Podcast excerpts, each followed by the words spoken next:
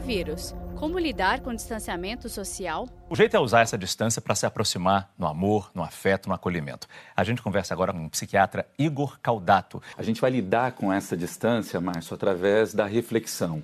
Acho que nesse período é inevitável que essa reflexão exista. Na verdade, acho que desde o início dessa pandemia, todos nós estamos mais reflexivos.